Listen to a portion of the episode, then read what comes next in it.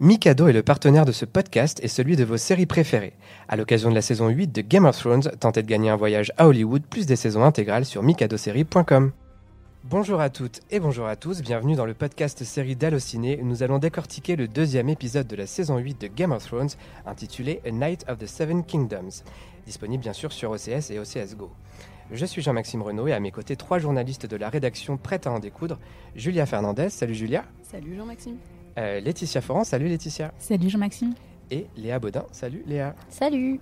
Alors d'abord, ça a dû être un plaisir pour vous, j'imagine, de voir cet épisode dans des bonnes conditions, c'est-à-dire pas à 3h du matin et un jour férié?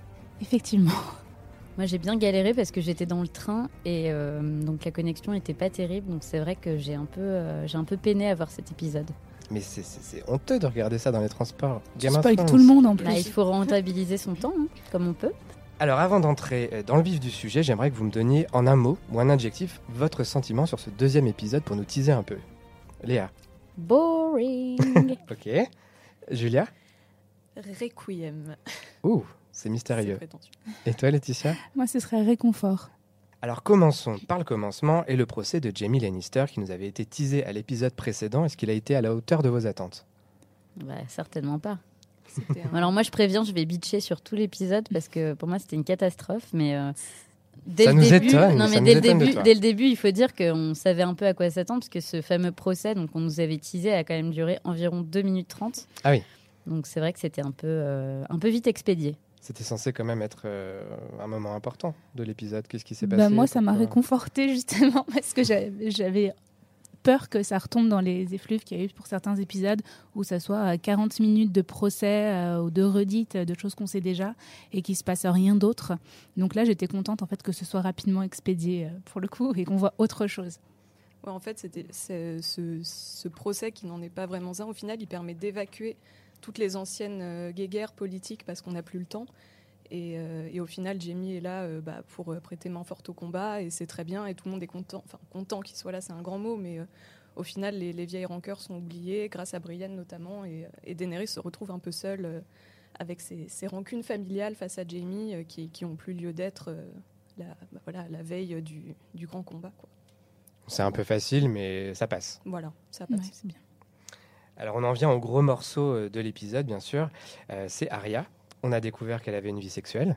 Euh, et alors visiblement, ça a suscité de nombreuses réactions parmi les fans. Certains étaient carrément choqués par cette nouvelle. Est-ce que vous avez été choqués?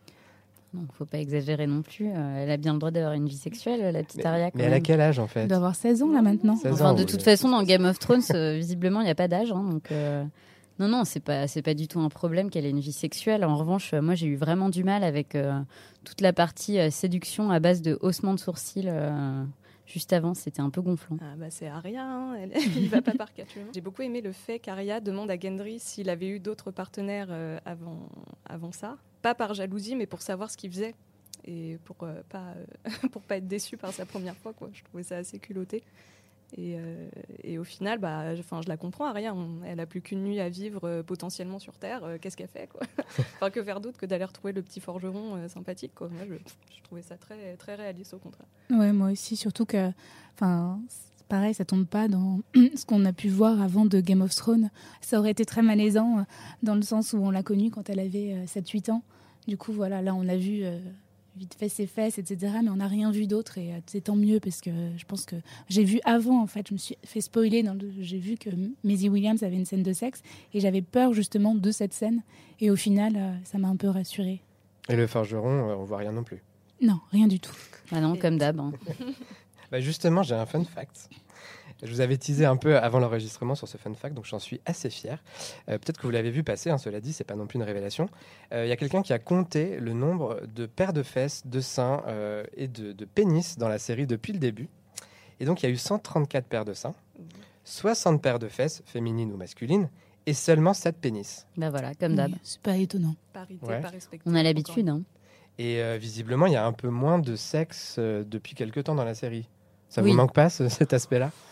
On va pas dire que ça nous manque, mais c'est vrai que ça a un peu fait le- le- le- la réputation de la série. Et c'est vrai que, euh, bon, on n'est plus là depuis assez longtemps maintenant. Mais pourquoi, à votre avis, ils ont arrêté comme ça? Bah, D'une part parce que c'est plus trop l'enjeu de la série qui a pris un, gros virage dramatique, les personnages n'ont plus trop la tête à ça, et c'est peut-être aussi une politique générale de la part d'HBO de montrer moins de nudité frontale gratuite à l'écran, d'autant plus en ce qui concerne les personnages féminins.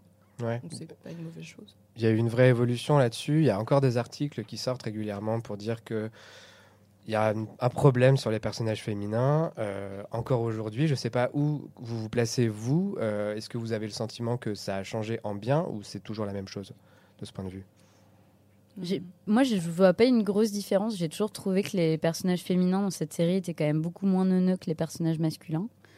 Donc, euh, plutôt bien écrit. Après, c'est vrai que d'un point de vue strictement euh, chiffré, euh, les personnages féminins euh, sont moins, disons que sont tout autant représentés, mais dans des positions soit moins importantes, ou on remarque qu'il y a plus de personnages féminins qui se prostituent, bien évidemment, ou qui sont en position de faiblesse, ou qui sont des paysans.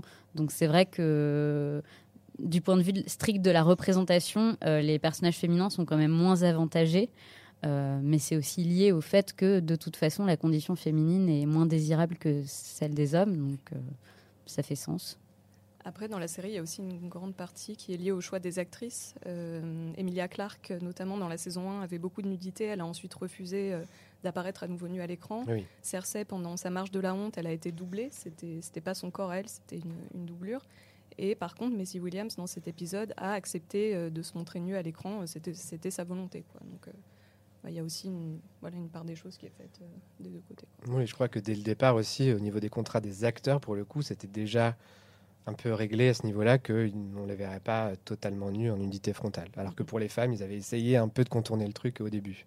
Et le fait que les actrices étaient moins connues. Euh, c'était peut-être aussi lié euh, au fait que, dans un premier temps, la cible de la série était plutôt masculine, comme on est quand même un peu dans du fantasy médiéval.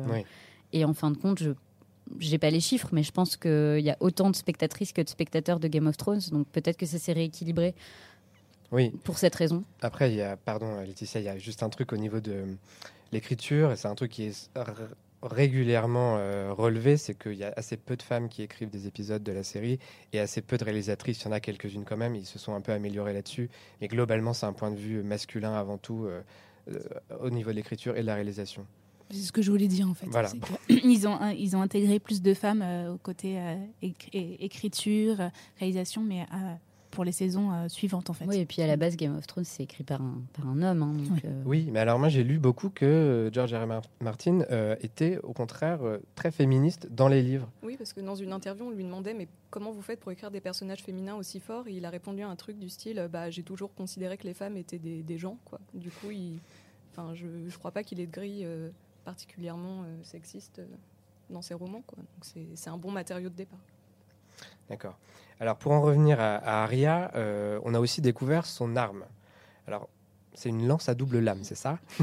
Est-ce que vous pouvez un peu nous expliquer ce que ça sous-entend pour la suite, cette arme? Bah, Ce que je me dis, c'est que le roi de la nuit a tué le dragon de Daenerys avec une lance. Donc a priori, elle fait faire une lance, elle ne sait pas vraiment pourquoi, mais je me dis que peut-être que c'est la lance qui tuerait soit le roi de la nuit, soit euh, le dragon euh, des marcheurs blancs. Peut-être que ça servirait à ça et qu'il y aurait une utilité à cette fameuse arme qu'on voit et qu'on tease depuis euh, le premier épisode. Vous êtes euh, sur la même longueur d'onde Moi, j'avoue que je me pose pas ce genre de questions, en fait. Même pas trop théoriser. non, mais je, je, je regarde, j'attends que, j'attends que ça se passe, en espérant qu'il se passe un truc. Et puis. et puis... Euh, J'aime bien me faire balader aussi. Moi, je pensais que c'était juste un prétexte pour aller euh, choper Gendry. En fait. tu peux me fabriquer une arme, s'il te plaît? Et puis, Mais, mais c'est possible qu'elle tue un dragon avec, parce que dans le premier épisode, quand elle, l'envoie, quand elle les voit voler au-dessus de Winterfell, elle est assez émerveillée, alors que tout le monde est un peu terrifié. Donc peut-être qu'elle euh, aura ce rôle clé. Et puis ça a l'air d'être une arme plutôt jolie, donc on, attend quand même de savoir. Puis Arya aura un rôle clé, je pense, dans le dénouement. Donc euh, je pense que de toute façon, le dénouement, c'est les femmes qui vont réussir à faire beaucoup de choses.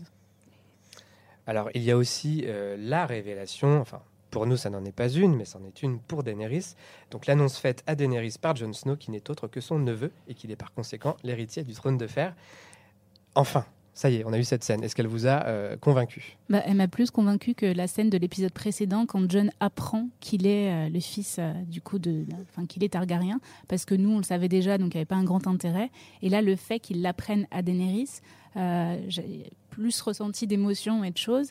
Après, c'est vrai que sa réaction au tout début, elle, elle regarde ah donc tu es un prétendant au trône, donc elle remet aucunement leur relation en cause. Donc là, je me dis bah super, la nana elle est juste intéressée par le trône.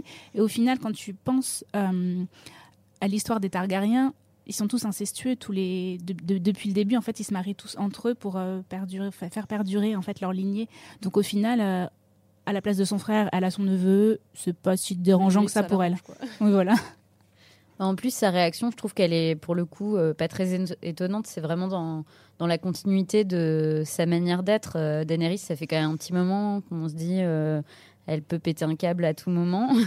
c'est quand même euh, voilà euh, la fille du roi fou. Euh, avec ses dragons, elle a un peu pris le boulard et c'est vrai que on sent qu'il faut pas trop la titiller et pas trop remettre en question le fait que le trône de fer l'attend et que de toute façon c'est elle qui va poser ses fesses dessus quoi. Et toi, Léa, je sais que tu as un petit souci avec Emilia Clarke. Est-ce qu'elle t'a convaincu au niveau de son jeu dans cette ah scène Ah non, mais c'est une catastrophe. Après, euh, je suis pas forcément une référence parce que je trouve que globalement, les acteurs de la série sont pas très bons. Et je trouve que c'est ça va pas en s'arrangeant depuis le début de la saison là, à part pour euh, Jon Snow qui était quand même euh, qui avait quand même un charisme euh, assez faible jusqu'à je dirais la saison 5 et là ça va en s'améliorant donc c'est plutôt pas mal.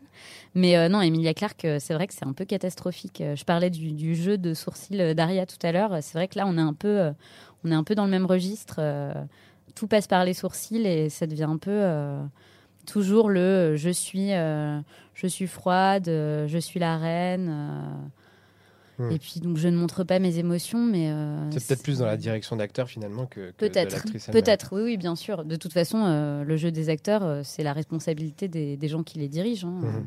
Mais c'est vrai que c'est un peu, c'est un peu feignant tout ça. En tout cas, c'est vrai que c'est un personnage qui qui devient de plus en plus ennuyeux, je trouve. Mais du coup, cette révélation, elle risque de redistribuer les cartes pour elle parce qu'elle va se sentir fragilisée par le fait que John soit l'héritier légitime bah, des, sept, euh, des couronnes. Et euh, d'autant plus que, euh, alors c'est pas mentionné directement dans la série, mais dans les livres, Daenerys reçoit une prophétie selon laquelle elle sera trahie trois fois, une fois pour l'argent, une fois pour le sang et une fois par amour. Donc dans la série, elle a déjà été trahie pour les deux premières raisons. Par le sang, c'était suite à la mort de Khal Drogo, la sorcière qui, pour se venger, empoisonne son enfant. Elle a été trahie pour l'argent par Jorah qui donc vendait des informations à Baratheon. Et donc la trahison pour l'amour, bah, on peut se demander si ce sera euh, Jon Snow qui la trahira euh, en récupérant le trône ou si, euh, je ne sais pas, on peut partir dans des théories par rapport à Tyrion qui finalement la trahira pour protéger sa famille, qui sait. Donc voilà, rien n'est sûr pour pour Daenerys. Et on peut jamais vraiment se fier à ce qui a été écrit dans les livres, donc voilà. le suspense reste entier. Quoi. En tout cas, pour l'instant, ça a été respecté, donc à voir s'ils si, s'ils iront jusqu'au on n'a pas encore parlé de Bran, est-ce qu'il y a quelque chose à dire sur lui? Bah, Enfin, il sert à quelque chose. C'est ça, enfin, il sert à quelque chose. Je trouve que jusqu'ici, il était vraiment chiant. Et là, enfin, il arrive à. Donc, déjà, c'est lui qui a dit à Jamie que euh, il le pardonne de l'avoir poussé parce que euh, sans lui, en fait, il serait pas devenu la corneille à trois yeux et Jamie serait pas devenu l'homme qu'il est. Et surtout, on voit à la fin de l'épisode, euh, donc il, dit à tout le monde que il a été marqué par le roi de la nuit et enfin il arrête de se cacher et dit bon bah voilà, prenez-moi en tant qu'appât, mettez-moi là et euh, et le roi de la nuit viendra comme ça, ça va l'attirer. D'ailleurs, c'est Théon et les membres des îles fermées, Fernées qui vont qui vont le protéger. Là, je, je crois que c'est un peu les, la pire défense du monde. Oui, d'ailleurs, il est sympa, Bran, mais il aurait pu aller bien plus dans le sud pour retarder euh, les marcheurs blancs, puisqu'il le suivait à la trace. Pourquoi il est allé se mettre à Winterfell, là où tout le monde se réunit? C'est pas cool. Il aurait pu un peu euh, anticiper, pas prendre de la distance. Alors, la bataille euh, s'annonce. Le fameux épisode 3 dont on parle depuis des mois arrive. Donc, c'est le prochain, diffusé lundi prochain sur OCS. Qu'est-ce que vous attendez de cette bataille, sachant que, pour rappel, le tournage a duré 55 jours. Euh, donc on s'attend évidemment à quelque chose quand même d'assez incroyable. Et l'épisode durera 1h22. Euh, Qu'est-ce que vous en attendez, vous? Moi, qu'elle dure plus de 15 minutes, si possible. oui, parce que voilà, il y, il y avait la fameuse bataille précédente. Moi, franchement, la bataille des bâtards, on me l'avait survendu. euh, tout le monde m'avait dit, ouais, 45 minutes de bataille. Euh, non, j'ai regardé l'épisode et puis j'ai regardé ma montre et en fait, il y avait quand même beaucoup de blabla. Donc après, on sait que ça coûte cher, que c'est compliqué à mettre en scène. Mais c'est vrai que là, j'aimerais bien que. Bon, on est dans la dernière saison, il reste euh, quatre épisodes. Donc là, c'est maintenant que jamais, il faut sortir la- l'artillerie lourde. Euh, sinon, euh, je sais même pas si je vais aller au bout de la série. Oui, parce qu'à la fin du prochain épisode, on sera à la moitié de la saison déjà. Déjà. Et euh, on n'a pas eu beaucoup de morts encore jusqu'ici. Et non, et justement cet épisode-là, c'était un peu les adieux. Chacun, même dans les seconds rôles, a eu droit à sa petite séquence d'au revoir. Euh, chacun euh, est pétrifié à l'idée de mourir, donc on, voilà, on, on s'attend au pire. Quoi. On se dit la moitié du casting peut être euh, balayé en, un- en un instant, et, euh, et c'était un peu l'épisode de, pour, bah, pour faire son pré-deuil. Quoi. Donc, euh, Intimiste d'ailleurs, un épisode peut-être plus intimiste que Plus- d'habitude, avec le feu de bois, tout ça. Il manquait Ah ouais, plus que non, les mais, chamallows. euh, là, c'était euh, session camping, euh, c'est ça, exactement. c'était un- Mais c'est pour ça que pour moi, le mot, c'était réconfortant, parce que je, pense que c'est le dernier épisode où on les voit tous ensemble, c'était l'adieu. Et donc, c'était hyper réconfortant de les voir tous. Et je pense que dans l'épisode précédent, ça va pas durer 15 minutes, la bataille, ça va être une bataille de fou. Enfin, j'espère, et qu'il va y avoir beaucoup de morts dès le troisième épisode, parce que c'est vrai que là, pour Game of Thrones, il n'y a pas encore eu de morts. Donc, je pense vraiment que là, l'épisode prochain, ça va, ça va tout. euh, tout défoncer. Et donc c'était la dernière fois qu'on les voyait tous. D'où l'épisode Doudou. Je pense qu'on le re-regardera à la fin de la série en se disant Oh, c'était mignon ils étaient bien là. Tormund qui nous racontait son histoire d'ogresse. C'était cool. Un petit pronostic peut-être sur qui va mourir la semaine prochaine. Enfin, vous, qui vous aimeriez voir mourir plutôt Tout le monde. Euh, J'aimerais pas euh, la voir mourir parce que c'est un personnage que j'aime plutôt bien, même si euh, elle a quand même trouvé le moyen de m'agacer dans cet épisode. Mais je pense que vu ce qui s'est passé avec Brienne Mm. et le fait que Jamie l'ait fait chevalier dans l'épisode 2, pour moi, ça augure euh, pas quelque chose de très bon pour la suite. Donc, euh, il est possible qu'elle soit parmi les premiers à se sacrifier. je pense aussi que le limier vert gris euh, tout ça qui, qui commence à dire on ira sur la plage je pense que tout cela Cela dit, le limier, euh, les fans attendent encore le Clegane Ball, euh, le, le duel au sommet avec son frère. Donc est-ce qu'il survivra jusqu'au sud pour aller euh, régler son compte à la montagne? Ce Peut-être. serait bien ça. Ce serait cool. Euh, un petit mot pour finir sur euh, la chanson qui a été dévoilée dans cet épisode à la toute fin sur le générique. C'est une chanson de Florence and the Machine, Jenny of All Steins. Euh, et c'est un morceau donc, qui a été créé pour la série euh, et écrit et composé par euh, toute l'équipe de scénaristes en fait, plus euh, Ramin Djawadi qui s'occupe évidemment de, de, la, de la musique depuis le début. Euh, cette chanson, elle a un sens particulier par rapport à la série? Est-ce que vous pouvez en dire? Alors, euh, j'ai pas trop écouté la version de Florence and the Machine, mais donc elle, euh, elle s'inspire de la chanson que chante Podrick pendant leur, leur petite cérémonie Ouais. au coin du feu là, euh, avant la grande bataille. Et en fait, c'est une chanson donc qui a été euh, inventée, écrite par Rhaegar Targaryen pour euh, Lyanna, parce qu'il euh, adorait la musique, comme le dit Jon Snow euh, devant la statue de Lyanna à Daenerys. Et ça évoquerait une vieille légende d'un ancien Tar- Targaryen qui a abandonné le trône par amour. Donc ça anticiperait peut-être la fin de la saison et l'histoire d'amour entre Daenerys et Jon. Donc est-ce qu'il va renoncer au trône pour elle Peut-être? Enfin, il y a un parallèle entre les deux histoires en tout. On vous invite, si vous l'avez raté, la chanson, parce que c'était sur le générique de fin, à l'écouter. On, on va faire un article dessus sur Allociné.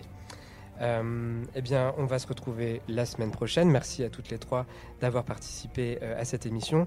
On parlera de l'épisode 3 la semaine prochaine, de la bataille évidemment euh, en long, en large et en travers.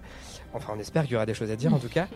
D'ici là, on aura d'autres podcasts que je vous invite évidemment à écouter. On aura un débrief de Avengers Endgame qui sera disponible mercredi dans la journée. Et puis on aura également en fin de semaine les films d'avril. On parlera notamment de Mon Inconnu, d'After, de Cimetière. Donc euh, ne manquez pas ces podcasts. Et euh, n'oubliez pas aussi de noter notre émission euh, sur vos applis, euh, de partager euh, sur les réseaux sociaux. Et puis, et puis, Et puis voilà. merci à toutes les trois. À la semaine prochaine. merci Salut. Salut